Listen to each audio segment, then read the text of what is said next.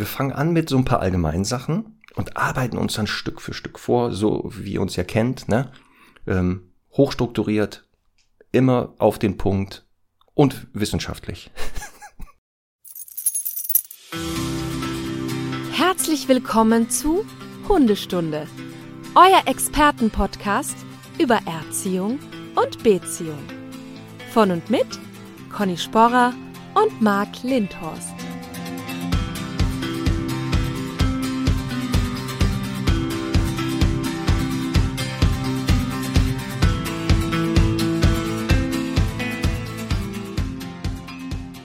Bam! Schönen guten Morgen. Guten Morgen, Conny. Hi. Ich sehe, dass du nicht zu Hause sitzt. Ja, du kleiner Kontrollfreak, du kleiner Schäferhund.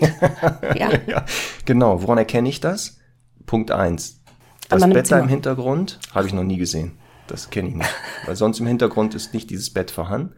Auch dieses tolle Bild, was da hängt, ist nicht so dein Geschmack. Ich, hätte sie nicht privat aufgehängt. Was? Das ist ein, ein, das ist ein Golfball auf einem Golfplatz. Äh, also, pass auf. Ich bin in Oberösterreich, in Ampfelwang, nennt sich dieser schöne Ort, im Hausruckwald, weil wir ab heute hier unsere Kundinnen und Kunden empfangen, um ein Urlaub mit Hundwochenende zu verbringen. Uh, das hört sich ja sehr gut an. Was heißt das Angenehme mit dem noch angenehmeren verbinden? So ist es. Oh, und das heißt, die Leute können dann mit Hund kommen Ja, und dann, was macht ihr denn dann? Wir gehen wandern. Bitte? Ja, Wandern mit Hund etwa? ja. Ey, Conny, weißt du was? Wenn, wenn das jetzt ich nicht gesagt hätte, Ja. also eigentlich wäre es ja meine Aufgabe gewesen, Ja. diese super Überleitung, aber du hast es geschafft. Diesmal hast du es geschafft, die Überleitung ganz elegant einzu. Ja, ohne dass ich es gemerkt habe eigentlich, ja, stimmt. So, also, das heißt, äh, wir gehen wandern, wobei sich ja, also das war gestern schon eine hitzige Diskussion beim Abendessen, weil sich ja die große Frage stellt, was ist Wandern eigentlich? Ja, stimmt. Wir haben ja äh, auch einige Fragen bekommen von treuen Stundis und Neustundis und Altstundis. Und da waren auch manchmal die Frage, laufen, wandern, spazieren gehen. Ja, Wo ist denn da der Unterschied? ja. Tja. Das Ja, also wir haben sogar, manchmal. wir haben sogar wirklich ähm, Google und äh, den Duden bemüht. Ähm, aber letztendlich haben wir uns darauf geeinigt, dass es quasi ein längerer, also ein Spaziergang über mehrere Stunden ist. Also auch nicht Spaziergang, eine Unternehmung über mehrere Stunden. Also es, es hat wohl mit der Länge der Zeit zu tun. Ja, so würde ich das auch definieren. Ja, Wenn es eine lange Geschichte ist und nicht nur einmal um Block, dann würde ich es auch eher als Wandern bezeichnen. Deswegen, es gibt kein... Ich muss kurz stocken, weil Frau Sporer hat hier gerade ein Lebewesen auf den Arm genommen, das ich jetzt als Hund identifiziere. Das sieht aus wie ein Chihuahua. Uralt, aber... Wie ein Gremlin. Wer ist das? das ist Wer Mojo. ist das? Ja, das Mojo. Mojo, Moment. Genau. Ich muss das kurz für alle Stundis dokumentieren so. und festhalten im Bild. Das würde ich den ganzen Tag übrigens mit kleinen Hunden machen, so auf dem Arm tragen. Hm. Ja, der ist, ähm, der gehört meiner lieben Kollegin und die ist jetzt äh, mit meinem Hund wandern gegangen, während ich hier aufzeichne und hier der kleine Senior darf mitlauschen. Äh, Perfekte Aufgabenteilung. Ich würde es auch so machen. Ich würde auch meine äh, Kolleginnen und so mit den Hunden losschicken Ja, und selber mich um die etwas Älteren kümmern. genau. Ja, aber der sieht jetzt nicht so aus, als wenn der leidet gerade übrigens. Nein, nein, nein, der ist, ein, der ist ziemlich kuschelig. Ja. Ja, sehr gut. Das heißt also, auch bei der Wanderung, ist er dabei?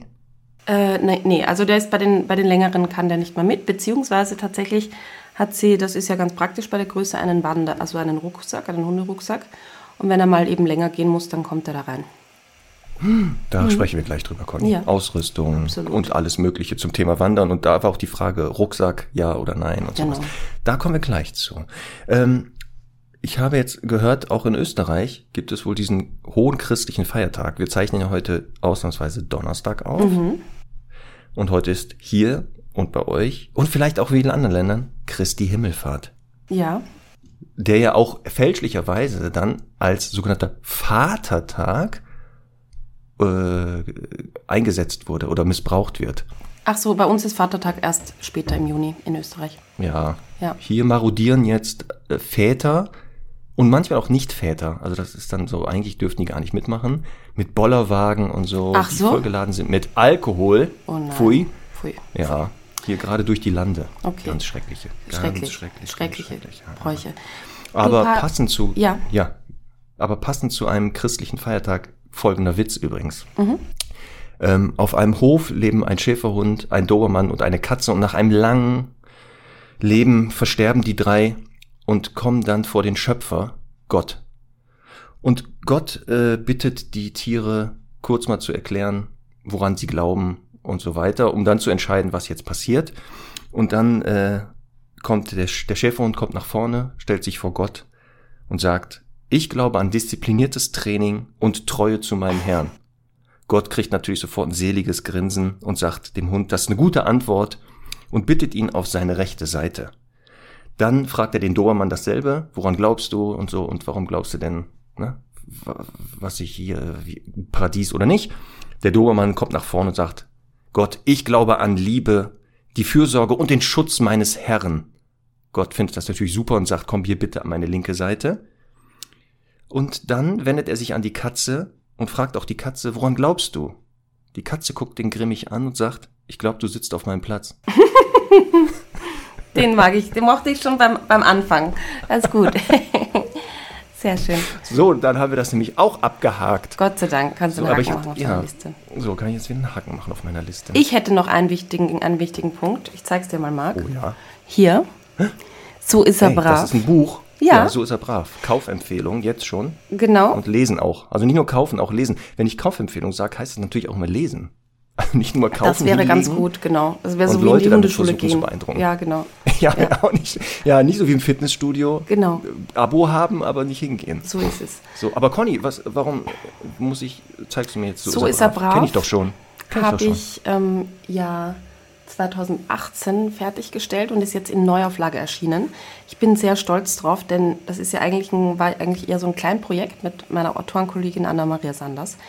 Wir haben da, also natürlich glaubt man immer an eine gute Idee, aber haben das eigentlich ganz klein publiziert und mittlerweile über 10.000 Stück verkauft. Und jetzt ist auch ein Verlag dazu gekommen, tatsächlich der Riva Verlag. Die haben gesagt, wir finden das Buch so cool, wir möchten es übernehmen. Und ich bin sehr stolz drauf, denn das ist nochmal so ein wirklich großer Schritt. Ja, es ist einfach ein- ein- eine schöne Sache. Wir sind ja Dienstleister und wir sehen halt immer Ergebnisse und so. Aber es ist auch schön, etwas in Händen zu halten. Und äh, ja, und das Buch ist ein bisschen überarbeitet. Ähm, es ist ja halt deswegen auch ganz cool. Es erzählt ja eine Geschichte von einem Mischlingsrüden, der so bei einer Familie landet, eigentlich ganz unvorbereitet und ähm, die dann so an ihre typischen Grenzen stoßen und ähm, sich dann so ein bisschen mit Hundeerziehung beschäftigen. Und ja, ich verrate mal, den Hund so halbwegs auf Spur kriegen. Aber das Coole in dem Buch ist, es sind zwischendurch so QR-Codes drinnen. Das heißt, wenn man sich so zu einem Thema, Rückruf, Grundsignal und so weiter, ähm, genauer informieren möchte, dann kann man darüber scannen und kann sich dann eben auf ähm, einer Seite nochmal detailliertere Videos, Infos dazu anschauen und so weiter. Und ähm, gleichzeitig wird aber in der Geschichte natürlich auch sehr viel erklärt und das Ganze recht unterhaltsam. Und wir haben uns überlegt, Marc, ein Gewinnspiel zu machen. Wir verlosen drei Bücher, so ist er brav. Und wir möchten von euch euren So ist er brav Moment sehen. Also wir möchten von euch sehen, was war so der, das Schlimmste, was euer Hund angestellt hat. Also von Sachen zerstören über was auch immer. Habt ihr das dokumentarisch, fotodokumentarisch festgehalten, dann postet das gerne in eurer Story, taggt uns mit dem Hashtag So ist er brav, dann kommt ihr automatisch in die Verlosung. Conny, kann ich da auch dran teilnehmen? Ich glaube nicht, ich glaube, das wäre schon zu befangen. Es gibt nämlich ein Foto. Ich kann dir das mal, ich, du musst das mal raussuchen. Das schicke ich dir mal und dann darfst du entscheiden, ob ich vielleicht einen Sonderpreis bekomme. Da wirst du einen Hund sehen, der hier aktuell wieder als Aufnahmeleiter hinten auf dem Gästesofa liegt. Und vielleicht reicht das Foto dir, dass du sagst, nee, das ist ein Sonderpreis wert. Du kannst das dann selber entscheiden, ob Okay. du das dann veröffentlichst. Wir schauen mal. Okay. Aber weißt du, was das Schöne an deinem Buch ist? Ich habe das ja auch äh, damals äh, bekommen, ähm, dass das aus zwei Perspektiven geschrieben ist. Es ist ja immer, was die Familie da so erlebt und dann erzählt der Hund das ja nochmal aus seiner Sicht. Genau. Und das ist natürlich super, weil man jetzt endlich mal weiß, äh, wie die Hunde darüber denken. Mhm. Und das ist nicht immer kongruent übrigens, habe ich festgestellt. Der Hund sieht das wohl manchmal anders als die Halter. Ja, wie gesagt, also postet fleißig. Ich bin gespannt. Hm, so, Marc, wir müssen Ach, Conny, bevor wir loslegen, Thema. bevor wir loslegen. Oh ja, mhm. bevor wir loslegen. Wir ja. haben letzte Woche ja zwei Gäste gehabt. Mhm. Wer das noch nicht gehört hat, letzte Folge nochmal anhören. Da ging es ja um Genetik. Ähm, da haben wir aber vergessen, einen Song auf die Playlist zu packen. Äh. Ne, haben wir vergessen. Ja. Weil das so viel, wir hatten so viele Fragen und mussten so viel erklären. Mhm. Deswegen müssen wir das heute nachholen. Ja. Und ich habe mich äh, für einen Song entschieden. Ich habe, äh, ja, kriege jetzt immer Vorschläge. Das mhm. ist gut. Okay. Liebe Stundis weitermachen, weil ich auch irgendwann nicht mehr, ich, ich dachte, ich kenne schon wieder alle Songs. Und zwar von Ernst Karl, den Pudelsong. Es ist herrlich. Herrlicher Song. Kann ich nur empfehlen. Kommt sofort auf die Playlist. Sehr schön. Ich habe wieder themenspezifisch für heute mir rausgesucht. Von Joel Martin, Dog Hill.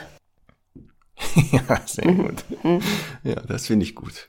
So, genau. Und jetzt sind wir auch genau im Thema. Also, Wandern mit Hund. Wir fangen an mit so ein paar allgemeinen Sachen mhm. und arbeiten uns dann Stück für Stück vor, so wie ihr uns ja kennt, ne? Ähm, hochstrukturiert, immer auf den Punkt und wissenschaftlich. Man sieht jetzt nicht, wie Conny so leicht lächelt. Aber so sind wir. Ja, vor allem dieses, dieses dann, äh, und wissenschaftlich. Ähm, das, das würde ich gerne mal so rausnehmen als, äh, vielleicht als, als, als äh, Trailer für diesen Podcast. Genau, das war sehr, sehr lustig. Ja. Weißt du was, also genau, wenn allgemeine Sachen, wir fangen mal damit an. Es gab ja ähm, die Möglichkeit, Fragen zu stellen. Mhm. Und eine Frage war, die wiederholte sich sehr oft, wie alt ein Hund denn sein sollte oder muss oder darf, um ähm, an diesen Wanderungen teilzunehmen oder mit dem zu wandern. Mhm. Also das beschäftigt wohl viele potenzielle Wanderfreaks. Mhm. Hast du da eine Empfehlung oder so, wo du sagst, bei euch jetzt, wenn ihr Kundenhunde mitnehmt, so alt müssen die mindestens sein oder so alt dürfen die sein? Ja, genau. Also wir sind da ja ähm, so ein bisschen auch beim Thema, wie lang sind die Wanderungen dann wieder? Aber ähm, wir hatten hier jetzt auch die Anfrage, ich glaube, für einen Pudel, der erst vier Monate alt war. Und wir haben so hier die, die Wanderungen oder längeren Spaziergänge angesetzt, so für zweieinhalb, zwei Stunden.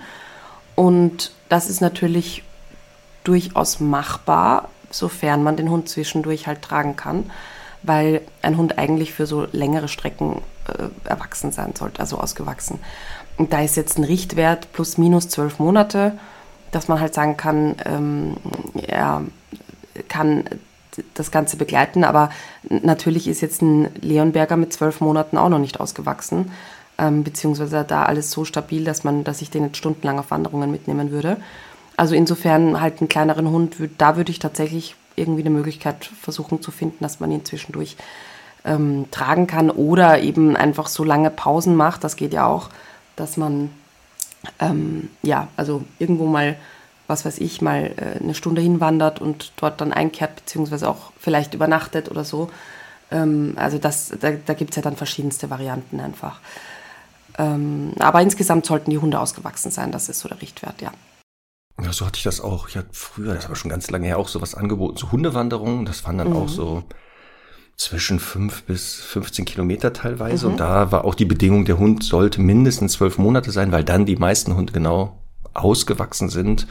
Wobei du hast recht, man muss das abhängig machen von der Größe der Rasse, mhm. weil natürlich das eine Belastung ist, gerade für den Bewegungsapparat. Und wenn der noch nicht so ganz fertig ist, ist eher die Gefahr der Überlastung. Ähm, und deswegen war das so die Schallgrenze. Jetzt hast du ja schon gesagt, ihr habt ja auch einen sehr jungen Hund dabei.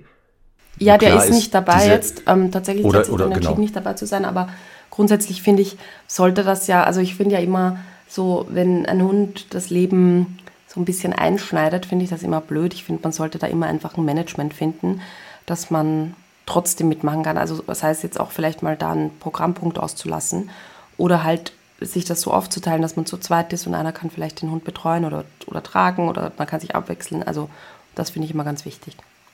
Genau, weil du hattest ja gesagt, äh, und da kamen auch nämlich Fragen zu, den Hund dann, also wenn der jetzt doch ein bisschen jünger ist oder so, oder älter, gibt's ja auch, ne, sehr alte Hunde. Ja. Und man sagt aber jetzt auch, warum auch immer, man möchte den mitnehmen, weil er soll Teil dieses äh, Erlebnisses sein. Ist ja auch schön für die Bindung, dass er noch dabei ist, aber jetzt kann er halt diese Strecken nicht gehen. Stichwort tragen. beim Zwergpudel okay. Auch ausgewachsen, glaube ich, kann ich den selbst noch auf eine Wanderung mittragen, mhm. ohne dass ich da zusammenbreche. Bei bestimmten Größen wird das ja schon komplizierter. Genau. Da ist die Frage eines Rucksackes oder einer Tasche. Es gibt das, ich habe das in der Vorbereitung gesehen. Es gibt Rucksäcke, da kannst du die Hunde reinpacken. Hatten wir aber auch schon mal in einer der Folgen über Hilfsmittel. Da können die dann aber rausgucken. Mhm. Oder haben so Sichtfenster. Sinn oder Unsinn? Es gibt so, eine, so, einen, so einen Rucksack, glaube ich, mit so einem Bullauge. Das finde ich besonders lustig. Ja. Ja. Hattest du das schon mal, dass jemand so einen Rucksack hatte, wo er den Hund dann, wenn er nicht mehr konnte oder weil er eben noch nicht ausgewachsen war, getragen hat ein Stück? Ja, ich glaube schon. Ähm, ich, also ich kenne, habe immer wieder, wir haben immer wieder Kundinnen und Kunden, die sowas haben, also aus verschiedensten Gründen.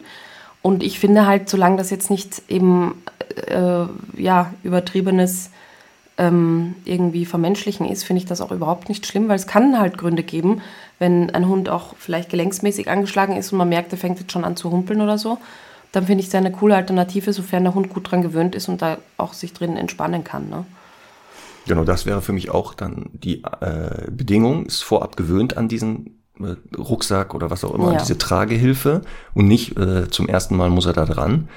Ähm, und dann würde ich auch sagen, also von mir aus, ich hätte da keinen Stress mit. Also ich kann mir nur vorstellen, dass natürlich vielleicht die Blicke von Nicht-Hundemenschen, ja. wenn man da mit so einem Rucksack kommt und da guckt so ein Hund oben an der Seite oder wo auch immer raus, die werden vielleicht leicht verwundert sein. Da Aber muss man ja sowieso aushalten. abstumpfen als Hundemensch. ja, so wie es An Blicken und Kommentaren von außen. Genau. genau. Also, also Rucksack, wie gesagt, sind wir beide mit den äh, Einschränkungen eigentlich voll in Ordnung, würde ich sagen. Ist doch super. Mhm. Und dann könnte auch ein junger Hund mit. Also den kann man da reinpacken oder ein alter. Genau. Ähm, dann hast du schon angedeutet, manchmal abhängig von der Länge der Strecke.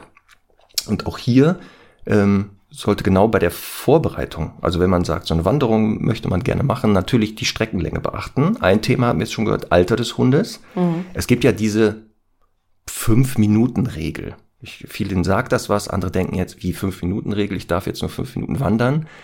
Nein, es gibt ja so eine ähm, grobe Faustregel, dass man sagt, fünf Minuten pro Lebensmonat kann man einen Hund aktiv draußen bewegen. So dass man sagen könnte, okay, die Länge der Strecke umgerechnet durch diese Formel wieder mal. Ähm, aber wobei man sagen muss, diese Formel ist jetzt nicht in Stein gemeißelt. Also ja. jetzt nicht sagen, ne, mein Hund ist vier Monate alt, der darf nur 20 Minuten da draußen sich bewegen. Also das stimmt nicht, aber man kann sie als grobe Faustregel erstmal nehmen, würde ich sagen, oder? Ja, ähm, ich, ich bin kein großer Fan davon. Einfach nur, weil ich es, ja, ich finde, also ich mag einfach nicht, wenn man sich dann zu sehr in solche Muster denkt. Ähm, denn es ist irgendwie ja schon auch, also ne, man, darf, man darf jetzt auch nicht sagen, ja, der, der Welpe zeigt das von selbst. Aber ich finde halt in der Natur, da wird oft irgendwie auch ewig rumgetollt, auch mit den Geschwistern und so. Da ist sehr viel Bewegung drin und das sind mehr als fünf Minuten pro Tag oder pro, wie ist die Regel? Fünf Minuten pro. Fünf, fünf Minuten pro Lebensmonat. Pro Tag pro Lebensmonat, ne? Also. Äh, das weiß ich nicht mehr. Nee, wenn man die fünf Minuten Regel ist, der, also ein, wenn der Hund vier Monate, also pro Lebensmonat mhm. soll, darf, kann, wie auch immer man dem aktiv draußen bewegen. Ja, ja, aber nicht so. innerhalb eines Monats, sondern pro Tag, ne? Ach so, so. ja, mhm, ja. ja. Also Lebensmonat heißt genau das Alter des Hundes in Lebensmonat. So, genau. jetzt weißt du mal. Ja, so und, ja, das wäre cool so. Ja, drei und Minuten es ist halt, Monat. also ne, es ist halt, ich finde auch, es ist auch okay, mal zu sagen, ich halte mich jetzt nicht genau an diese Regel pro Tag und der nächste Tag ist ein bisschen ruhiger wieder. Ähm, und, und man muss halt vorsichtig sein, weil natürlich äh, kippt der Welpe irgendwann um und schläft. Aber es gibt halt auch die, die sich so ein bisschen übernehmen, weil sie halt einfach rassebedingt und so auch keine Grenzen kennen.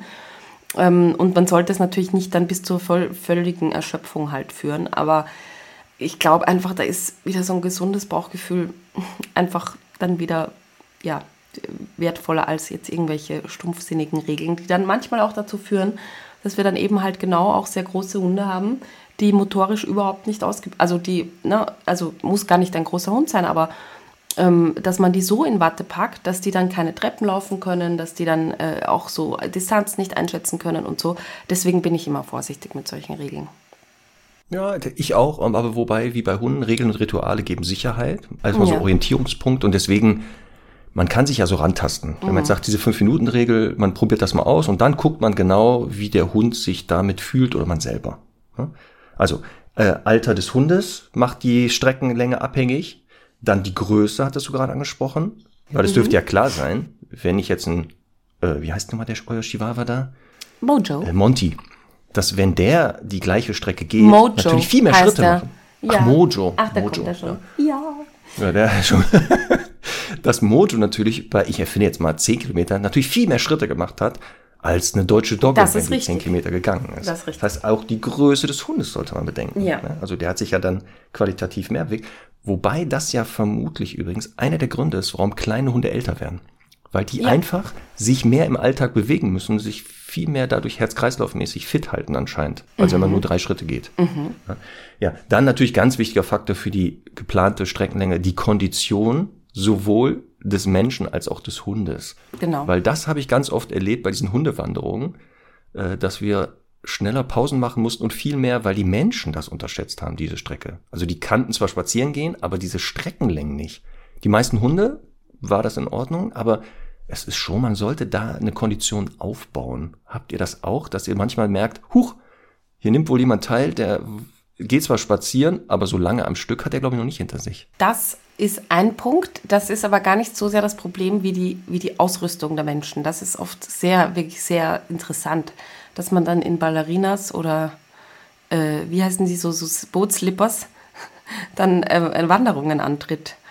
Äh, Es ist schon manchmal interessant. Stöckelschuhen kommen, wäre ich ja, äh, auch schon passiert. Also auf der Hundewiese halt. Aber ja, genau.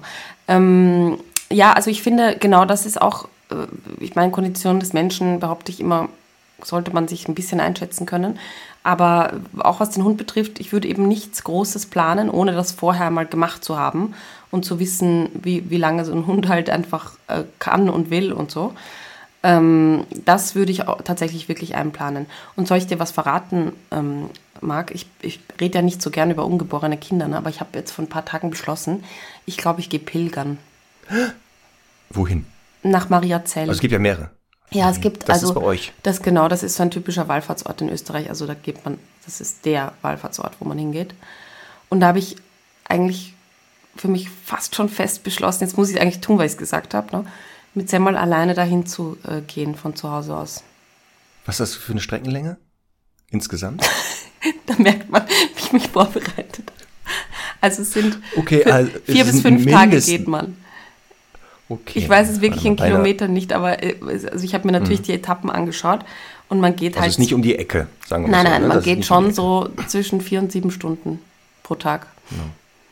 Weil auch hier war nämlich eine, nicht eine Frage, aber eine Anmerkung, Ja. so als Unterpunkt Pilgern mit Hund. Genau. Das heißt also, Conny, deine Aufgabe wird sein, diese Pilgerreise zu machen. Ich hoffe natürlich äh, ohne Handy und so, damit du da auch das, was da auch immer auf deiner Pilgerfahrt, Wanderung Thema ist. Also, oder mit, mir ist das ja egal. Natürlich Aber ich glaube, ich das mit Pilgern wäre eher, Also ich Hallo. möchte die Leute ja teilhaben lassen. Also es ist jetzt auch nichts, nichts Hochspirituelles, was ich da tue. Es ist wirklich so ein Bonding-Urlaub zwischen Semmel und mir soll das sein. Bonding-Ausflug Ah, nennen okay. wir es so. Ähm, ich hatte jetzt auch kein Problem, über das ich nachdenken muss, jetzt hier fünf Tage lang. Also vielleicht ergibt sich dann eins, das kann natürlich sein.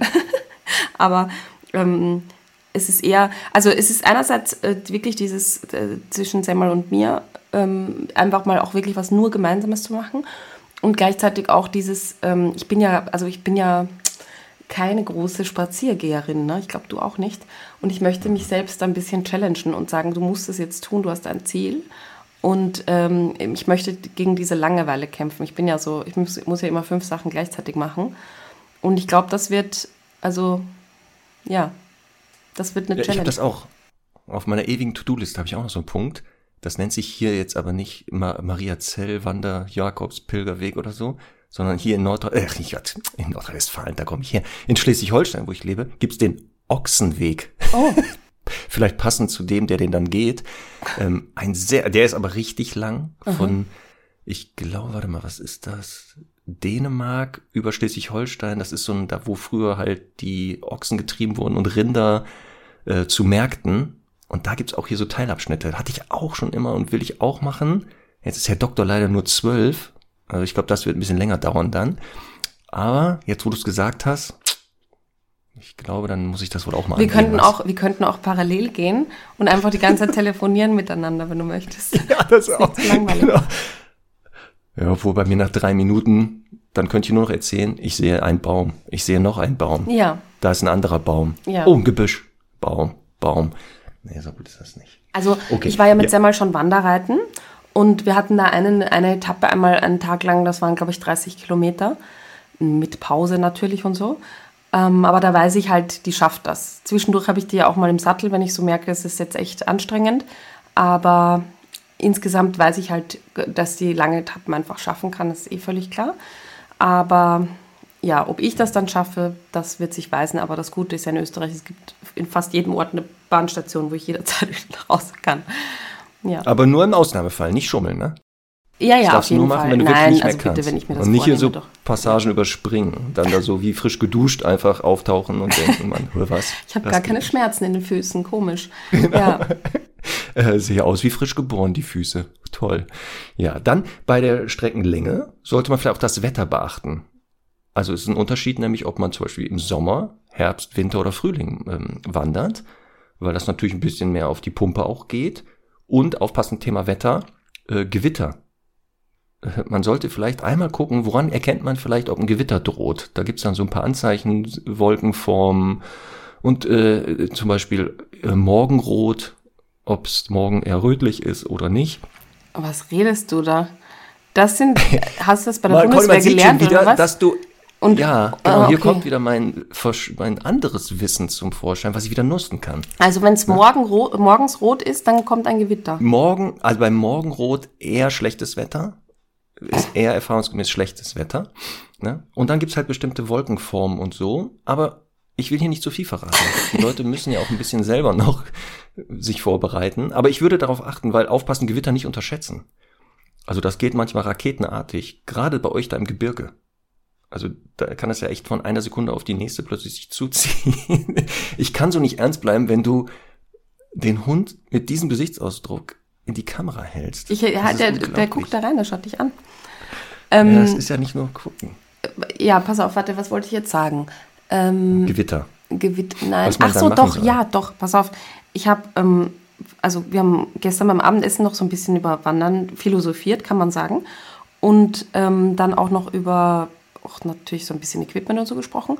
Und dann hat äh, meine Kollegin erzählt, dass eine Kundin ihr empfohlen hat, die hat schwarze Labradore, ähm, dass sie also bei irgendeiner wirklich sehr hitzigen Wanderung äh, den Hunden weiße T-Shirts nass gemacht hat und angezogen hat und dann halt hinten verknotet. Und das wohl sehr geholfen hat, um die, also dass da die Sonne nicht so drauf knallt, damit einfach der Temperaturhaushalt geregelter ist. Das, das macht ja auch Sinn. Ja? Also zu sagen, die Sonneneinstrahlung oder beziehungsweise die Verdunstungskälte, wenn die angefeuchtet sind. Die Um Verdunstungskälte. Hund das erträglich Das ist ja richtiger, also ist ja fast schon Meteorologie oder was ist das? Physik heute. Cool. Äh, ihr habt doch eben gesagt, wir sind ja auch wissenschaftlich. Ja. Deswegen Ah, muss ich ja. ja so ein paar Sachen einstreuen. Auch wissenschaftlich, Ich kann auch genau. noch Cirruswolken sagen und so. Ich kann noch ganz viele Sachen sagen. cool. Okay. So, also. Ach so, das mal klar bei Gewitter, wie man sich da verhält. Ich sage jetzt etwas, was viele wissen, dass man freie Flächen vermeiden sollte. Sich bitte nicht unter Bäume stellt, in der Hoffnung, ach, hier ist es zwar trocken, weil Blitze ja sehr gerne die höchsten Punkte suchen und da gerne reingehen, um dann zur Erde zu kommen. Also, ne? Nicht ja, nur Eichen unter sollte man Buchen darf weichen, man's- alle. Ja, Buchen darf Ja, man ja, sich, ne? genau, ja, ja, Nicht? genau. Okay. Ja, du stellst dich mal unter die Buche und wir schauen mal, was passiert. Wir Aber sollten, dann wir, wir sollten solche Informationen äh, Podcasts überlassen, die das wirklich können. Ich war übrigens ähm, in einem Outdoor-Podcast zu Gast vor ein paar Wochen, Monaten ähm, von Christo Förster. Ich weiß aber jetzt gerade nicht, wer heißt. Ich werde das noch nachrecherchieren. Ähm, da da habe ich mit ihm über der Wandern mit Hund gesprochen. Der, der gibt dann so richtige Tipps zum Thema. Wir sollten Was uns ja eher auf Gibt's mit so Hund beschränken. Tipps? Ja. Wir geben auch richtige Tipps. Viele haben ja gefragt nach äh, Wanderrouten mit Hund, ne? Also Vorschläge meinst du? jetzt? Vorschläge, genau. Ich habe eine App empfohlen bekommen, die Outdoor Active App. Da gibt es nämlich ähm, quasi so Piktogramme, Symbole. Und da gibt es eben auch hundefreundliche Strecken. Also Outdoor Active App, die ist ähm, ganz cool von, von allen Features, die sie hat. Und da gibt es eben noch äh, Prädikat hundefreundlich oder nicht. Ich kann auch nur empfehlen, übrigens, wir kriegen weder für die Auto Active App irgendetwas. Das ist einfach nur persönliche Empfehlung und auch jetzt persönliche Empfehlung. Fred und Otto unterwegs. Ah. Gibt es solche Bücher? Habe ich auch eins hier für ähm, Schleswig-Holstein mit äh, Hunde-Wanderstrecken. Selber haben die das ausprobiert mit Cool. Hunden. Kann man auch, äh, also es sind Karten drinne, wie man da hinkommt und so. Und wer die Komoot-App hat, ist so eine Wander-App, die habe ich auch, kann man da sogar dann diese Strecken sich hochladen in diese Komoot-App und dann Cool. Und Deswegen, sag also mal, steht dann auch super. Beim, beim Huberbauer nach zwei Stunden, äh, der hat einen Herdenschutzhund am Hof, da darf man nicht vorbeilaufen oder so? Stehen dann solche Sachen auch? Ich glaube, man kann bei, da, man kann dann noch Zusatzinformationen da hochladen. Okay. Also falls man dann feststellt, genau, da vielleicht mal einen Bogen machen um den Hof. Ja. Also das macht Sinn. Sehr schön. So, bei der Streckenlänge haben wir jetzt gehabt. Alter des Hundes, Größe, Kondition, Wetter, aber auch das Streckenprofil sollte man beachten. Denn nochmal, hier in Schleswig-Holstein, die Wahrscheinlichkeit, dass man hier einen echten Berg findet, auch wenn das manchmal so heißt Bungsberg, das ist eher eine Erhebung hier in Schleswig-Holstein. Ähm, in deinen Regionen gibt es ja echte Berge. Und das ist schon ein Unterschied. Ob man dann auf der Karte sagt, ich ziehe mal hier eine Linie von da bis da und da laufe ich mal lang, weil aufpassen, auf der Karte sieht das alles flach aus. In echt aber kann es sein, gibt es da Höhenunterschiede. Ja, aber auch das ist ja Habt- für gesunde Hunde in Ordnung, ne? Also wenn man jetzt sagt, Hallo, ich spreche ja jetzt von den Menschen. ne, Ja, aber wir sind ja ein Hunde-Podcast. Ja, aber trotzdem, ich nochmal, also das unterschätzen ja viele. Wenn man nicht da ungefähr da, wo du lebst, wo du geprägt wurdest, sozialisiert, für dich ist das ja normal, diese Höhenunterschiede. Wahrscheinlich auch dein Blut ist wahrscheinlich viel sauerstoffreicher als meins, weil Also ich hier in der Flachebene um, lebe. ehrlicherweise muss ich gestehen, um Wien rum sind einfach nur auch nur Hügeln. Aber äh, ich bin, ich war ein Wanderskind. Also ich bin wirklich viel wandern gegangen mit meinen Eltern, musste wandern Ja. gehen mit meinen Eltern als Kind. Das, das bleibt. genau, du durftest nicht, du musstest. Ja. Ja, sehr gut. Ja, und dann grobe äh, Empfehlungen der Länge.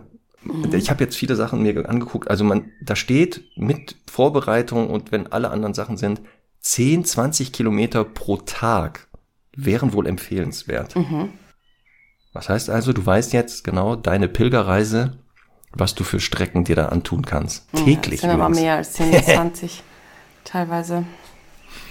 Ja, man, man darf auch mehr, dann muss am nächsten Tag halt weniger. Das Okay. ist ja dann, ne? das kann man machen. Sollen wir zur Und Ausrüstung aufpassen. kommen? Warte, kurz bevor wir zur Ausrüstung kommen. Ganz wichtiger Punkt. Ähm, die Wegzeit, das heißt, wenn man sagt, pro Tag marschiert man so lange, also die Kilometerzahl dann runtergebrochen, im Schnitt drei bis fünf Kilometer pro Stunde schaffen Mensch und Hund. Das ist so die durchschnittliche Geschwindigkeit. Sollte man aber folgendes, ein Viertel der Wegzeit für Pausen einplanen.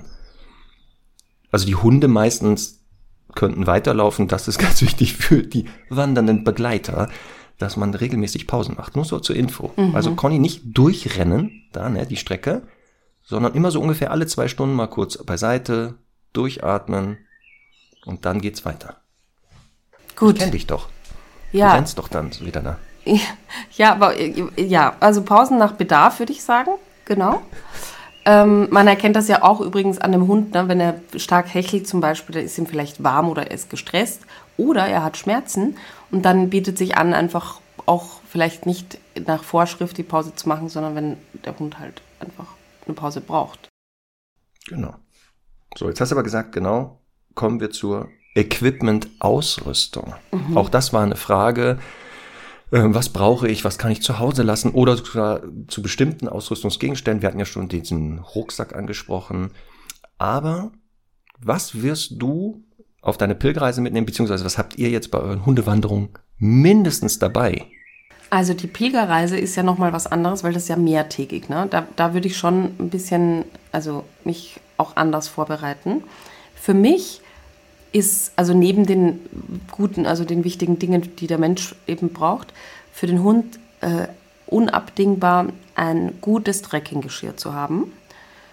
Ähm, da wäre wär ich tatsächlich sehr genau, eben nicht nur das 0815 Hundegeschirr, sondern ein Geschirr, wo vielleicht ein Tragegriff mit dabei ist, wo vielleicht auch ein kleines Täschchen mit dabei ist, dass der Hund auch was äh, minimal seiner Kotbeutel und so tragen kann. Ähm, und also, dass einfach wirklich super gut sitzt und super gut ergonomisch am Körper liegt, damit da einfach überhaupt keine Druckstellen oder sowas entstehen. Dann m, bin ich ein Fan davon, beim Wandern eben die Hände frei zu haben. Das heißt, einen Trekkinggurt für den Menschen. Äh, kann natürlich auch ein Laufgurt sein. Da würde ich auch unbedingt empfehlen, ähm, vielleicht einiges auszuprobieren, beziehungsweise mh, wirklich da gut zu recherchieren. Denn es gibt, also ich habe zum Beispiel einen Gurt, der ist, der liegt halt nur so über den, äh, um die Hüfte. Der ist ganz cool, der sitzt bequem, aber beim Wandern auf Dauer würde der zu viel rutschen, rauf runter rutschen. Deswegen bevorzuge ich da einen, wo man so reinschlüpft wie in so einen Klettergurt. Also da gibt es einfach verschiedenste Modelle und da würde ich auch ein bisschen Geld in die Hand nehmen und nicht nur so ein ähm, 25 Euro Teil bei Fressnapf kaufen, sondern ähm, das muss wirklich gut sitzen und dann halt dazu einfach eine Leine, die, ähm, ja, die an dem Gurt befestigt ist und mit dem Geschirr verbunden ist, damit ähm, ich eben ja, die, die Arme frei habe. Dann hat die auch so ein bisschen Ruckdämpfer drin im Idealfall und dann habe ich den Hund halt auf, was weiß ich, zwei, drei Meter vorne und kann mich frei bewegen und habe ihn aber trotzdem schnell bei mir. Und zusätzlich würde ich auch halt noch eine kurze, ganz einfache Leine nehmen, damit ich halt auch eine Leine habe, die, die ich halt nutzen kann, wenn ich irgendwo reingehen muss oder so, damit ich nicht nur diese ähm, Gummileine sozusagen habe, die so ein bisschen nachgibt auch. Das kann äh, sinnvoll sein, je nach Hund. Und Ja, das hast du ja gesagt, an diesem Geschirr Ja. Mhm. sollte ja ein Griff dran sein. Übrigens, der Griff ist jetzt nicht dazu da, den Hund zu tragen. Also nicht damit man den dann tragen kann, Genau. wenn er nicht mehr kann, sondern der dient ja eher der Sicherung des Hundes. Das Genau. kommt ja darauf an, wenn man jetzt irgendwo absteigt oder so, dass man den Hund im Zweifelsfall festhalten kann. Genau. Oder einige nutzen den auch beim Aufstieg, dass der Hund ein bisschen unterstützend vielleicht ziehen kann. Aber er ist eher gedacht zur Sicherheit des Hundes, ne, dass er, wenn er Genau. abrutscht, da nicht runterpurzelt irgendwo. Genau. Ähm, deswegen, genau. Und die Bauchleine oder diese Leine genau dient dazu, dass man halt die Hände frei hat. Mhm. Gerade wenn man jetzt hier mit Trekkingstöcken auch noch unterwegs ist, dann würde das natürlich immer wieder einen Ruck, nämlich wenn man die Leine in der Hand hat, äh, hält, dem Hund jedes Mal einen Ruck verpassen. Und deswegen macht das schon Sinn, entweder eine längere Leine, also wenn man sie in der Hand hat, eine lange Leine dann zu haben, damit er eben nicht einen Ruck verpasst, oder halt diese Bauchleinen, glaube ich, heißen die. Genau. Oder so.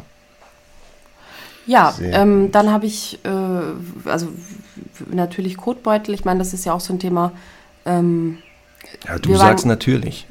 ja, also ich bin auch, ich war ja auch eine lange Zeit so, dass ich auch so im Wald gesagt habe, ist ja wurscht. Aber wir waren gestern zum Beispiel im, in einem, durch einem Wasserschutzgebiet und da ist es natürlich auch wichtig, ne, dass man, also dass da jetzt nicht jeder Hund halt äh, alles hinterlässt, ähm, sondern dass man das einsammelt. Dann ähm, ein kleines erste Warte, warte, warte, warte, Mhm. kurz, kurz, nochmal Kotbeutel.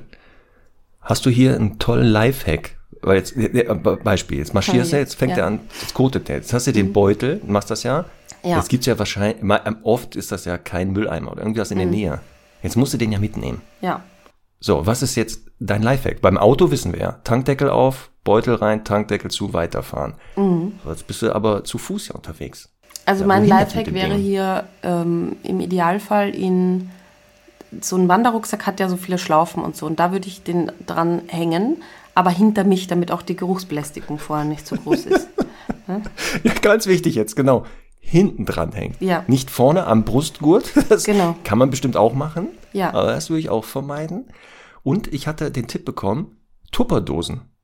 Also den da rein, in, in eine Tupperdose, die ist ja luftdicht. Und dann kann man den in den Rucksack packen. Mm. Hier wäre ich nur vorsichtig, falls man dann vergisst, diesen. Mm. Und die Tupperdose darf halt ihr ganzes Leben lang nur noch dafür verwendet werden. Ne? Das muss darf man auch. Also Ja, man muss einen Totenkopf drauf. Ja. Auf jeden Fall. Genau. Sehr gut. Ja, aber jetzt war der Kotbeutel, haben wir gesagt, genau. Also ein Mini-Erste-Hilfe-Set. Ähm, ich finde, Genau. das ist ja sowas, das kann man dann sowieso immer auch für Mensch und Hund verwenden und vielleicht ein bisschen aufmotzen.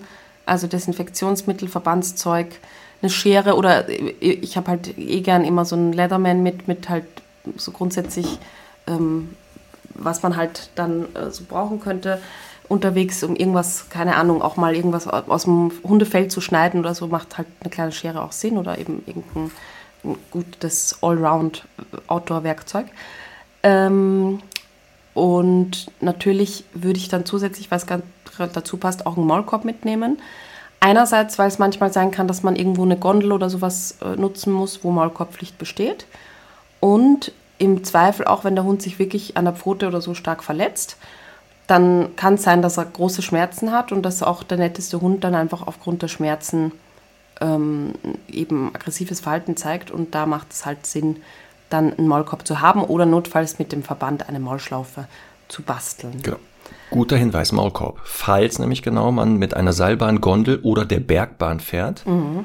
ist es ganz oft vorgeschrieben, dass die Hunde, wenn sie mitfahren, dort einen Maulkorb tragen müssen.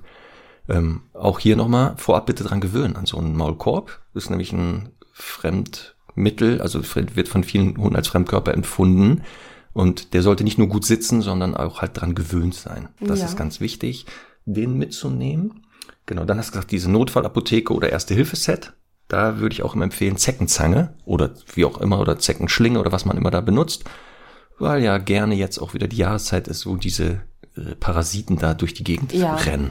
Das würde ich, also natürlich zum Beispiel eine Zeckenzange würde ich jetzt nicht mitnehmen, wenn ich nur für eine Tour unterwegs bin, also wenn ich nicht übernachte wo, weil ich das natürlich dann ja eh zu Hause machen kann oder in der, in der Unterkunft wieder. Aber grundsätzlich, ja, ist es jetzt auch nicht der große Ballast. Ähm, was man überlegen kann, ist tatsächlich auch so Pfotenschuhe, also zumindest einen, dass wenn halt wirklich eine Verletzung da ist, dass man dann sagen kann, ähm, ich packe da was drum, damit der Hund halt nicht, sich nicht weiter verletzt. Ja, diese Pfotenschuhe machen auch Sinn, wenn man das Streckenprofil kennt und weiß, viel Geröll ähm, und steinige Wege, dann kann das echt sinnvoll sein, den Hund wirklich diese Pfotenschuhe dann anzuziehen, an die sie auch gewöhnt sein sollen. Der Pfoten, genau, weil wenn man das dann das genau. erste Mal da tut, dann ist, glaube ich, eher, eher mehr Verletzungsgefahr und äh, unangenehmes Gefühl für den Hund als ohne. Ja. ja, weil auch hier das Thema Pfotenpflege, also nicht unterschätzen. Ne? Wenn man regelmäßig spazieren geht, ist ein Unterschied, als wenn man genau mehrere Tage sich bewegt und dann auf verschiedensten Untergründen, auch sagt Schotter, Kies oder harte Untergründe, dass man ja. entweder genau Pfotenschuhe einsetzt oder halt Melkfett oder andere Cremes, die so ein bisschen Schutz bieten und da auch Thema Nachbereitung. Also ähm, auch hier habe ich den Tipp bekommen, immer abends Annika-Salbe mitzunehmen mhm. und die Pfoten damit einzureiben des Hundes. Wie gesagt, wenn man jetzt mehrere Tage unterwegs ist, ich glaube auch bei, nach einem Tag muss das vielleicht nicht, aber mhm. mehrtägig kann das wohl sinnvoll sein. Und die gleiche Creme kann man sich auch auf die Füße knallen. Das ist auch gut. So, was muss man noch mitnehmen? Wasser. Wasser. So, pass auf. Wasser war die, auch die große Diskussion des Abends. Ich habe dann das Thema ab, also, äh, gewechselt, weil, weil es so hitzig diskutiert wurde. Weil ich ja immer der Meinung bin, Wasser gibt es halt auf einer Wanderung immer irgendwo. Ähm, und vor allem, ich meine, ich gehe ja dann auch mal eine Stunde oder anderthalb laufen äh, und muss mich jetzt während des Laufens auch nicht zwingend mit Wasser versorgen. Also es da ist hört ja man wieder, was du für eine Rabenmutter bist. Ne? Ja, aber pass auf. Sagst, also ja, erstens, man kann doch auch mal ohne ja. Wasser auskommen. Nee, aber pass auf, wir haben wirklich Hundewanderungen, die dauern dann zwei Stunden und es gibt wirklich Menschen, die dann alle 15 Minuten ihre Hunde mit Wasser zwangsbeglücken wollen. Und es ist halt so, dass ein Hund schon auch, also zeigt auch, wenn er Durst hat und so. Ne? Also ist halt, natürlich sollte man immer Wasser zur Verfügung stellen, aber das sind wirklich dann Menschen, die haben selbst gar nichts getrunken die ganze Zeit, aber der Hund muss, muss gewässert werden. Und ähm, das ist etwas, das, äh, da, also das finde ich, muss nicht sein. Und wie gesagt, es gibt dann immer mal wieder einen Bach oder so. Wir haben uns dann, oder ich habe mich darauf geeinigt, wir machen das so. Wir nehmen einen, weil man muss ja auch jedes Gramm berücksichtigen. Ne? Also man nimmt einfach genug Wasser mit. Da kann der Mensch draus trinken und auch der Hund. Dann nimmt man so einen mobilen äh, Napf mit, so aus Silikon, den man zusammenfalten kann, der ähm, auch kein Gewicht hat und dann können Mensch und Hund gleichermaßen davon profitieren. Ja, sehe ich genauso. Also ein, eine gewisse Menge Wasser sollte man für den Notfall dabei haben, aber oft ergibt sich da unterwegs die Möglichkeit. Also ich, genau, die meisten Wanderstrecken sind jetzt nicht wirklich komplett abseits der Zivilisation, wo nichts mehr ist, sondern gibt es irgendwelche Hütten oder Gaststätten oder irgendwo was, ja. wo man trinken kann. Und natürlich kann der Hund auch aus Gewässern trinken, wobei Alarm, Alarm, Thema Leptospirose. Aufpassen, es lauern manche äh, ungebetene Gäste in gewissen ja. ähm, Gewässern. Wobei jetzt aufpassen. Auch hier wieder, ne? Jetzt nicht hektisch werden und wieder denken, ach du Scheiß, was hat der Lindhaus gesagt? Jetzt kann ich den Hund unterwegs nicht mehr trinken lassen. Also, die meisten Hunde sind gegen Leptospirose geimpft. Das ist eine der Impfungen, die meistens so ganz früh schon gemacht wird.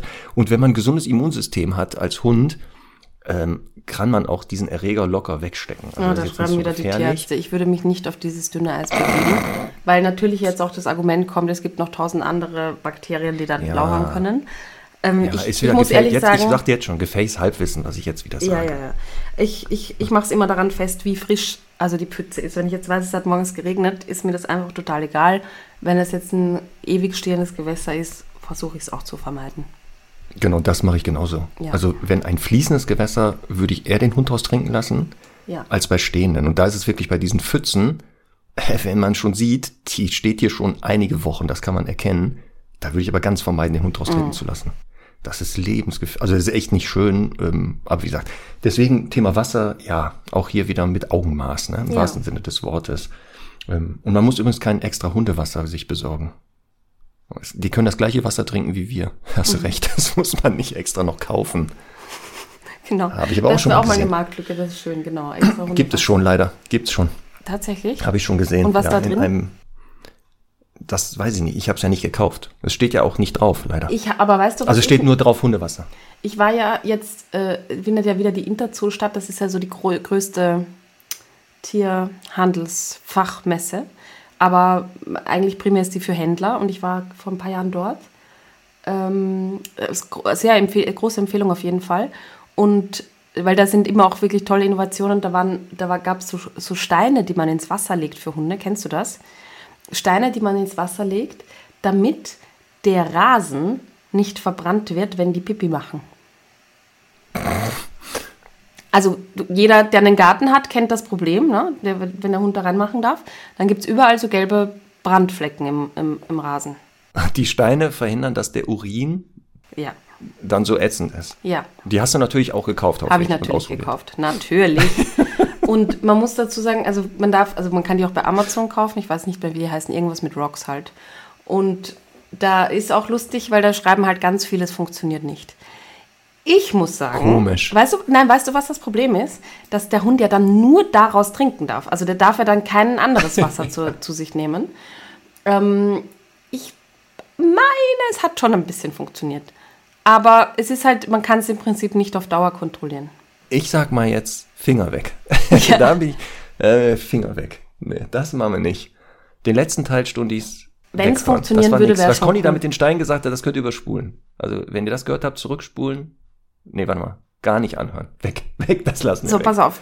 Ähm, Marc, wir haben, äh, also, wir haben, genau, wir haben dieses Thema ja aufgegriffen, weil ich inspiriert ja. wurde von einer E-Mail ähm, oder wir inspiriert wurden. Da hat jemand geschrieben, äh, er ist Landwirt. Ja, und er, der Herr Moser. Der, Herr Mo, der Klaus, ne? Heißt der Klaus. Ja. Und der würde gerne, dass wir etwas zum Umgang mit Weidetieren und Hunden sagen. Ja, das wäre auch hier auf meiner Liste gewesen. Thema, äh, worauf sollte man achten? Begegnung mit anderen Tieren. Und da gehören natürlich auch Nutztiere wie Kühe dazu. Ähm, die sehen immer so lustig aus, aber aufpassen die sind manchmal gar nicht so lustig, vor allem wenn sie Kälber haben, also genau. selber Nachwuchs. Ähm, dann können die sehr, sehr unangenehm werden, weil die natürlich ähm, den Beutegreifer Hund wahrnehmen und dann sagen, äh, bevor der meine Kälber frisst, fresse ich den lieber, beziehungsweise mach den kaputt. Und deswegen bitte, liebe Stundis, ähm, wenn ihr seht, dass dort Kühe auf einer Weide sind, die nicht, also es gibt ja die hinter Zäunen, ne?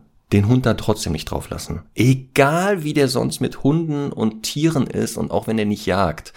Nochmal, die Kühe wissen das ja nicht, dass der total nett ist. Mhm. Bitte lasst die nicht auf diese Weiden. Mhm. Jetzt gibt es aber auch manche Wanderstrecken, da sind die Kühe jetzt nicht auf Weiden, die eingezäunt sind, sondern die bewegen sich ja frei da durch die Gegend.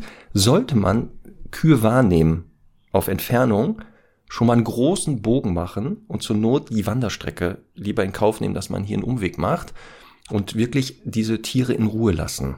Oft, wenn die dann merken, man entfernt sich, werden die auch wieder entspannter. Also wirklich, das äh, sollte man tun. Und, das haben wir ja schon gesagt, Stichwort Kotbeutel, dass man den Kot auch da, wo die Kühe grasen, auch Pferde bitte entsorgt, weil natürlich die könnten aus Versehen den Code mit aufnehmen. Und das äh, ist dann nicht so gesundheitsfördernd. Deswegen, das ist unser Appell bitte, ne, für ein entspanntes Zusammenleben da draußen. Oder? Genau. Spor, hast du schon mal so eine Begegnung? Oh, ich hatte eine Kuh? Horrorbegegnung mit Jungstieren.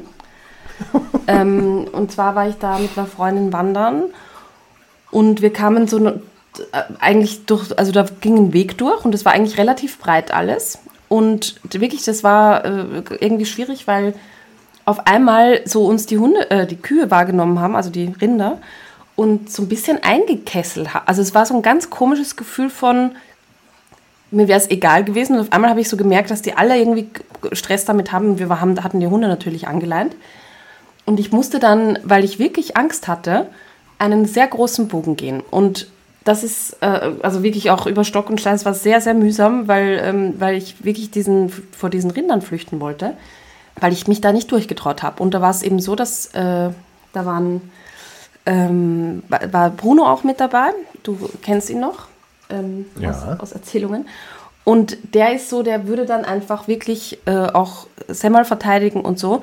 Und ich glaube, der würde eben, weil der, es gibt ja immer dann die Empfehlung, äh, die Hunde abzuleinen im Zweifel.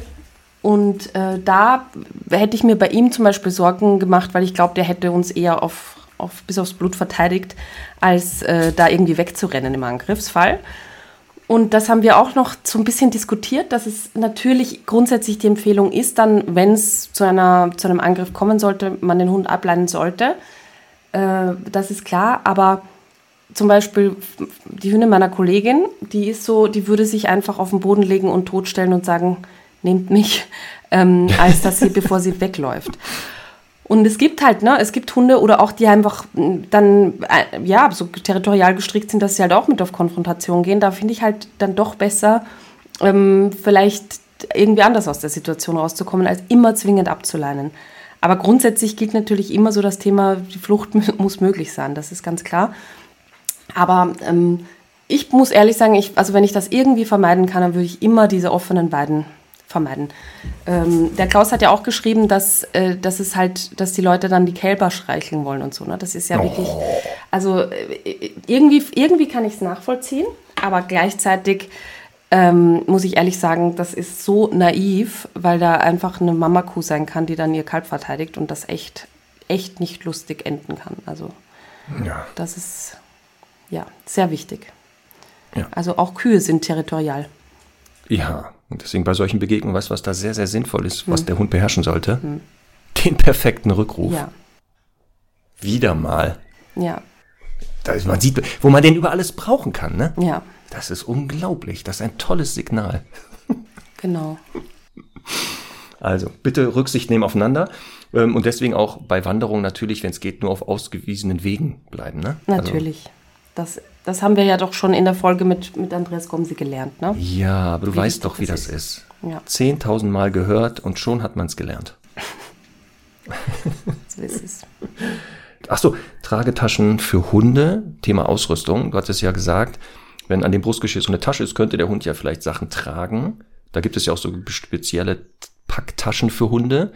Ähm, hier auch, falls man die übrigens einsetzt, sollte man den Hund übrigens dran gewöhnen, das zu tragen. Die meisten Hunde, wenn die Geschirr kennen, haben damit wenig Stress, aber trotzdem würde ich das auch mal bei ersten Testwanderungen einsetzen und aufpassen.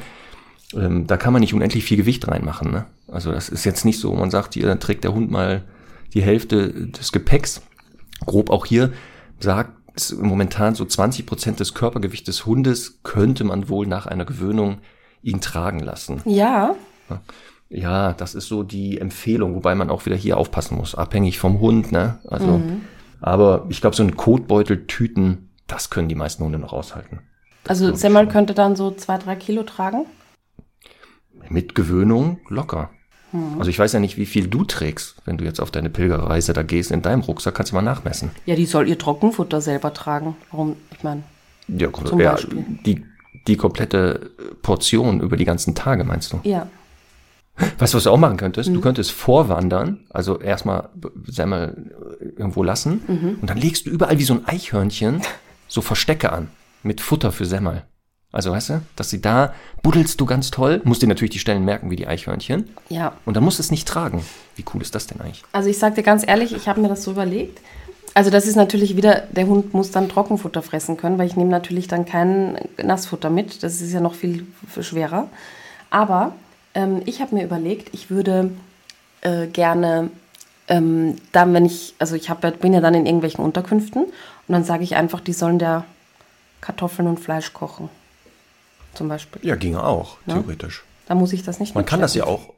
Ne, du kannst das ja auch machen, dass du, wenn du weißt, da gibt's äh, bestimmte Unterkünfte, kannst dir das ja hinschicken lassen. Ja. Vorab. Ja. Das ist natürlich auch clever. Hinschicken Ja, lassen. dann brauchst du es nicht tragen. Ja. So, eine Frage war, ähm, wenn man jetzt in bergigeren Regionen unterwegs ist, also nicht Ja. so im Flachland, ähm, gibt es da einen Tipp, wo der Hund laufen sollte? Also Beispiel, ich marschiere jetzt bergauf, läuft der Hund vor mir, neben mir oder hinter mir? Ja. Umgekehrt, ich marschiere bergab. Wo ist da die beste Position, wo der Hund laufen sollte? Hast du da Erfahrungswerte? Ja, also ich finde ja eben ausnahmsweise bei solchen Sachen muss der Hund ja nicht perfekt leinenführig sein, weil ich den ja eh um die Hüfte habe. Und im Zweifel, wenn er zieht, das sogar mir ein bisschen hilft, äh, Gas, also Tempo aufzunehmen.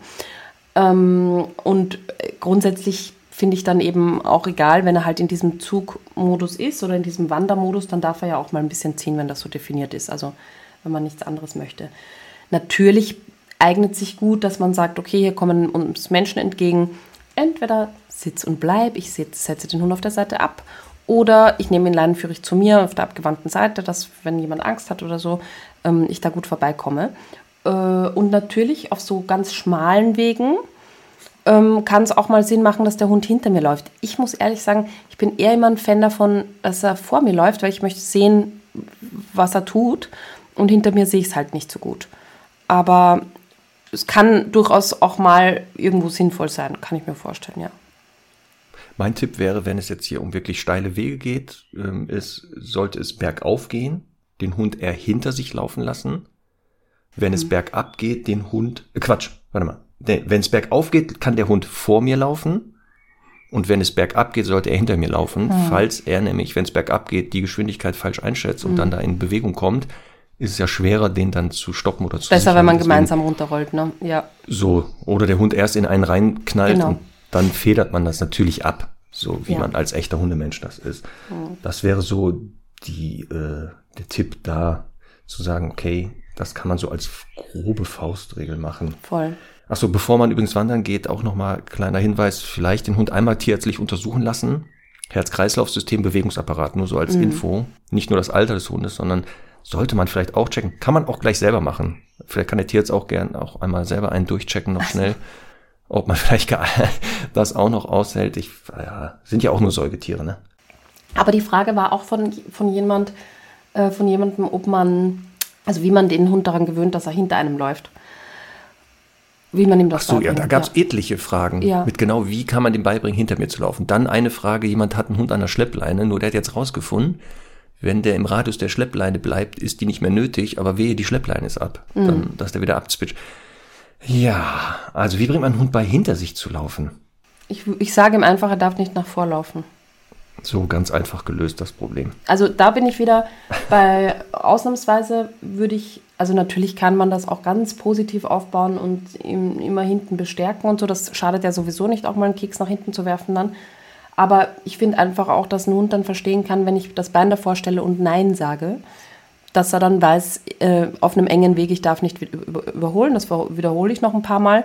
Und dann steht und fällt es damit, wie gut der Hund einfach Nein versteht und das auch in vielen anderen Alltagssituationen und nicht erst auf der Wanderung. Also, Genau. Also man kann das genau erstmal aufbauen. Im ersten Schritt hinter mir laufen, bei einem bestimmten Ja. Wort wird positiv sein, man belohnt das sehr viel und dann sollte der Hund nicht dann schon von sich aus bei dem Wort hinter einem bleiben, mal meinen, er müsste nach vorne, würde ich auch Fan sein zu sagen, ich ziehe hier mal aktiv eine Grenze, um ihn dann wieder aufzufordern mit dem Wort, geh in den hinteren Bereich. Genau. Und da muss er halt wirklich nur so lange gehen, ähm, bis das Auflösesignal kommt. Genau. Also nicht durchgehen, sondern nur so lange, weil auch hier die Frage war, wenn der Hund jetzt an der Leine bleibt, warum auch immer, da ist ein Streckenabschnitt oder der ist halt noch nicht gut abrufbar, muss er da durchgehend bei Fuß gehen? Äh, nein. Das bei Fuß gehen ist ja nur in bestimmten Punkten vielleicht sinnvoll, wo man sagt, ich möchte, dass der nahe bei mir bleibt in meinem Einflussbereich. Aber Genau. jetzt durchgehend bei Fuß, bei so einer Wanderung von 10, 20 Kilometern, das ist auch für die Hunde nicht normal. finde ich auch. Also ich glaube, da wird es auch zu Also Haltungsschäden ich glaube auch, ja, und ich glaube auch, dass es am Ende ähm, ja sowieso so ist, dass der Hund dann auch müde ist und dann einfach nicht mehr so viel an der Leine zieht, beziehungsweise einfach in einer Position geht, wo, genau, wo, wo, wo es auch für, für den Menschen angenehm ist. Ich würde eh gucken, so, ähm, wenn man jetzt anfängt, die Strecke zu wandern, ich würde den so die ersten Meter mindestens noch an der Leine eh lassen. zum Warmwerden und damit er erstmal merkt, so, wir gehen jetzt los und dann kann man ja, wie gesagt, den Ableinen an der Schleppleine nehmen ähm, und dann immer nach Bedarf wieder ranrufen und dann von mir aus auch kurze Strecken bei Fuß gehen Genau. lassen. Aber dieses Durchgehende, da wäre ich gar kein Fan von. Ja. Also das auch nicht. Ach, auch hier äh, Thema Futter war hier die Frage. Ähm, macht es Sinn, dass der Hund vorher noch gefüttert wird, dabei, danach oder sowas? Ähm, ich würde aufpassen, den nicht kurz vor der Wanderung zu füttern, weil die Verdauung ja Energie zieht und dann kann es sein, dass der Hund natürlich etwas schlapper ist und jetzt den ersten Teil der Wanderung sich eher mit der Verdauung letztendlich beschäftigt. ist es das genau wie bei uns auch. Ne? Also Ja, es wäre halt gut, also wenn man nicht ganz äh, nüchtern ist, damit man halt einfach auch ein bisschen von etwas zehren kann. Also ähm, gerne einfach am Vorabend noch Pasta essen und dann geht's schon los und äh, dann, ja, also einfach wie bei uns genauso. Genau, so anderthalb Stunden vorher kann man ihm noch mal f- eine Portion geben und so, dass der dann, wenn es losgeht, schon das Größte nicht mehr mit Verdauung sich beschäftigt. Genau. Und unterwegs kann man natürlich Leckerchen geben oder kleine Portionen und er am Abend wieder dann den Rest des Futters. So ist es. Weil da hast du aber recht, das ist eigentlich ähnlich wie das auch bei uns ist. So ist es. So, hast du denn, nachdem du, nachdem ihr wandern wart, das Thema Nachbereitung auf dem Zettel, Conny? Also am Ende des Tages, was man da vielleicht machen kann mit dem Hund Meinst du jetzt eine Massage oder sowas? zum Beispiel? Marc, ehrlich. Zum Beispiel. Wer massiert mich denn? Ha? Ich meine, Ich weiß, ja, wenn du da alleine rumrennst, du, weiß ich nicht, ob Semmel du da überzeugt kriegst, wenn du dich hinlegst, dass die, ich weiß nicht, ob So das das Shiatsu, Shiatsu, ist, ja. Mhm. wo man aufeinander drauf tritt, wenn du Glück hast. das wäre schon gut. Ja. Ja, ja das weiß ich nicht. Ja, aber es kann doch sinnvoll sein, dass man hier so Entspannungsmassagen beim Hund vielleicht, nochmal, wir reden jetzt nicht davon, man geht mal einen Tag äh, etwas länger spazieren, sondern mehrere Tage. Also ich weiß noch, dass das für mich immer schön war, wenn Mhm. da noch Massagen zwischen waren. Ja, es ist ja eh immer schön, aber es ist halt die Frage, wie notwendig ist es? Ähm, und ehrlicherweise, wenn ich meinen Hund kraule und streichle, dann massiere ich ihn ja eh auch immer ein bisschen und dann findet ihr das auch angenehm. Wenn ich Lust dazu habe, ist das auch schön.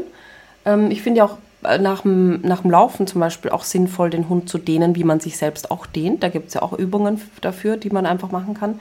Aber es ist immer halt die Frage, ne, macht man es für sich selbst auch und wie, wie viel Wichtigkeit legt man dann da rein? Weil ich kenne niemanden, der sich nach dem Wandern dehnt, zum Beispiel. ja, du kennst die falschen Leute. Ja, wahrscheinlich. Das, darum, das ist es Ja. einfach. Die Profis, die wirst du sehen. Die dehnen sich und die machen auch Massagen und so. Ich war ja auf einigen, bei meinem anderen Beruf, auf einigen Wanderungen. Ja. Wobei wir das den Begriff Ja. Wandern da jetzt nicht benutzt haben. Ähm, und deswegen, das macht schon Sinn. Aber wie gesagt, im Zweifelsfall macht man es mal mit dem Hund und probiert das aus und guck mal, wie fühlt er sich dann. So. Wie fühlt er sich dann? Pass auf, eine Spezialfrage, die Ja. müssen wir aber auf jeden Fall noch machen, bevor wir fertig sind. Eine liebe Kundin von uns, Daniela, die hat einen äh, Hund aus dem Tierschutz. Moment, ich muss jetzt hier genau nochmal gucken. Und zwar einen ungefähr fünfjährigen Galgo Espagnol. Viehtier heißt der. Und die war jetzt mit dem Wandern und so und dann ähm, aber auch mehrtägig und dann mit Übernachten und Camping. Und jetzt hat sie extra einen Ruck, äh, Quatsch, einen Schlafsack besorgt, wo der auch rein kann. Also ne, für den Hund einen eigenen Schlafsack. Jetzt, hat der, jetzt fragt sie, wie kriegt man hin, nicht nur, dass der da reingeht, sondern drin bleibt. Weil er macht hier so coole Sachen, dass der äh, wohl nachts manchmal, warum auch immer, da rausgeht, aber dann nicht wieder reingeht. Und dann steht der da klappernd und friert. Wie kann man dem das dabei bringen, dass der auch wieder da drin bleibt und dann nicht immer rausgeht wieder? Ja, sag Jetzt kommst du. mir. Ja, ich, keine Ahnung. Zuschnüren oder ich weiß es nicht. Einfach zumachen, dass er nicht mehr rauskommt. Nee. Wüsste ich auch nicht. Also wie soll man dem das beibringen, dass der da drin bleibt? Weil der hat ja einen Grund, dass er rausgeht anscheinend. Ja, also langsam dran gewöhnen einfach. Ja. Ich glaube, die Frage ist eher, wie, wie der, wenn er draußen ist, wieder selbstständig reingeht. So. Und man nicht wieder das hochhalten muss. Ich glaube, darum geht's eher. Ach so. Ja, und das kann man nicht irgendwie einhängen und äh, dann so ein äh, halb, auf Halbmast. Ich hätte jetzt auch gesagt, ich hätte das wahrscheinlich eher so mechanisch gelöst, dass ich irgendwie die so mit einer Schnur oder sowas, dass das so halb offen Genau. ist, dass er wieder rein schafft, da reinzukommen, weil er den Eingang besser ja, wahrnimmt. das glaube ich ist gut. ähm, würde ich jetzt vielleicht auch eher so lösen. Vielleicht hat jemand eine Idee, was man da noch machen kann Ja. und kann uns das schreiben, aber das wäre jetzt genauso meine Idee. Ich dachte vielleicht du bist so kreativ mit deinen ganzen Lifehacks immer, dass du hier natürlich die Zündidee hättest jetzt. Nee, die zündende Idee habe ich nicht, aber ich habe auch noch nicht gefrühstückt. Ja, dann, Conny, glaube ich, das ist ein klarer Hinweis, dass du jetzt frühstücken möchtest. Ja. Ich glaube, wir sind auch mit dem Wichtigsten durch. Ne? Mit dem Wichtigsten sind auch. wir durch, haben so einige Fragen ja beantwortet. Ähm, und dann wünschen wir uns, dass ihr, wenn ihr jetzt wandert mit Hund, euch gut vorbereitet und beide daran Spaß habt. Ich bin gespannt auf deine Pilgerreise, was du da so erlebst. Ob du sagst, kann man machen, muss man nicht. Und wünsche euch in, wo seid ihr nochmal? In Oberösterreich. Wie heißt das nochmal genau da? Der Ort heißt Ampfelwang. Am, Im Ampfelwang viel Spaß mit Mensch und Hund. Vielen Dank. Und nicht vergessen, so ist er brav, euren so ist er brav Moment unter dem Hashtag posten und uns taggen und dann seid ihr automatisch beim Gewinnspiel dabei. Richtig. Und dann hören und sehen wir uns beide wieder nächste Woche. So ist es. So, dann jetzt los geht's ab zum Frühstücksbuffet. So genau mache ich das gleich. Und dann gehe ich noch ausreiten. Ich habe nämlich mein Pferd auch mitgebracht. Ist das nicht toll? Ach, was ist denn da los? Ja. Hund, ganze Pferd. Familie mit dabei. Ja, Sack und Pack, sagt man hier. Genau. Also, Marc, in diesem So, Sinne schönen Gruß auch an den Rest der Truppe da. Ne? mache ich. Danke. Okay, bis dann. Tschüss. Tschüss.